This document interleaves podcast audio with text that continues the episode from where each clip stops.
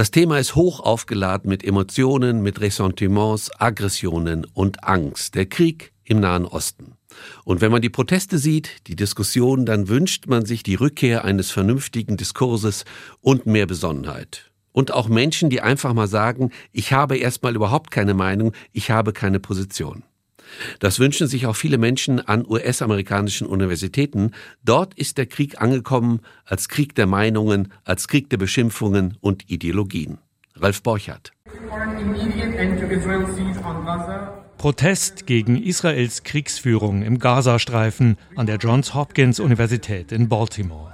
Rund 150 Studierende sind gekommen. Manche Redner sprechen angesichts der steigenden Zahl palästinensischer Opfer von Genozid, Völkermord.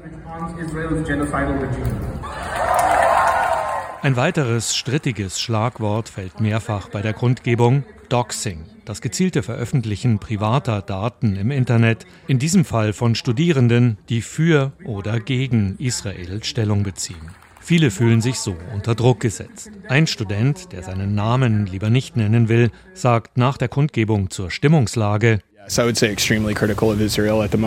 die Stimmung ist extrem kritisch gegenüber Israel im Moment. Aber ich möchte auch sagen, es ist keine antisemitische Haltung. Es ist eine Haltung gegen einen von Israel verübten Genozid.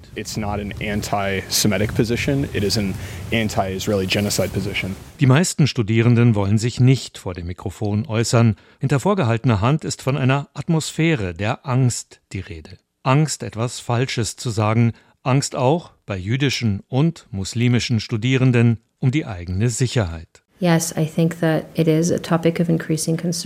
Ja, das ist ein Thema, das vielen zunehmend Sorgen macht. So Ilil Benjamin, Dozentin für Soziologie und selbst Israelin. Sie habe gerade mit einer ihrer jüdischen Studentinnen gesprochen, die sich seit den Hamas-Terrorattacken am 7. Oktober immer unsicherer fühle, weil die Zahl antisemitischer Vorfälle in den USA steigt. Hakenkreuzschmierereien, Drohungen, körperliche Übergriffe.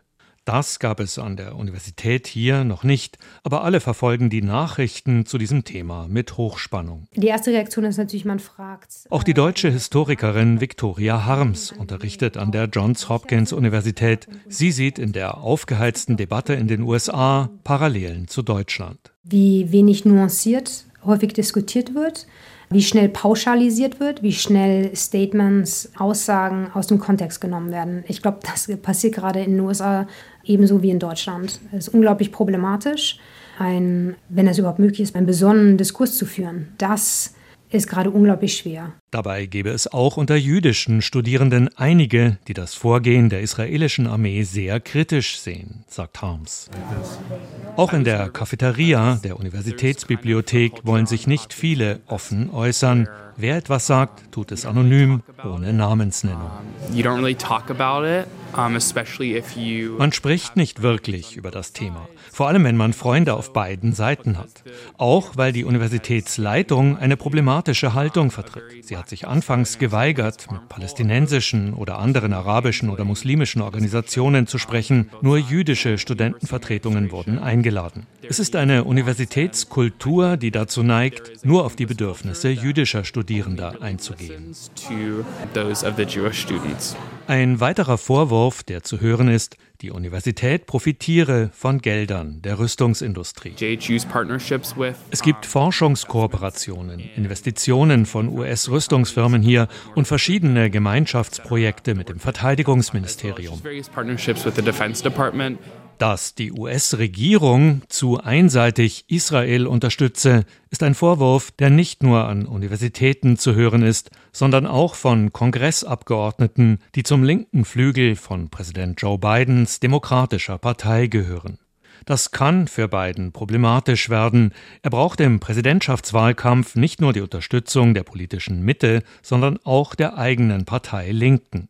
Und er braucht Stimmen jüngerer Wählerinnen und Wähler, auch der Studierenden an Universitäten. Noch ist es keine wirkliche Antikriegsbewegung in den USA, doch je länger der Krieg in der Ost dauern wird, je stärker die USA möglicherweise involviert sind, desto hitziger dürfte die Debatte werden nicht nur auf dem Universitätscampus in Baltimore.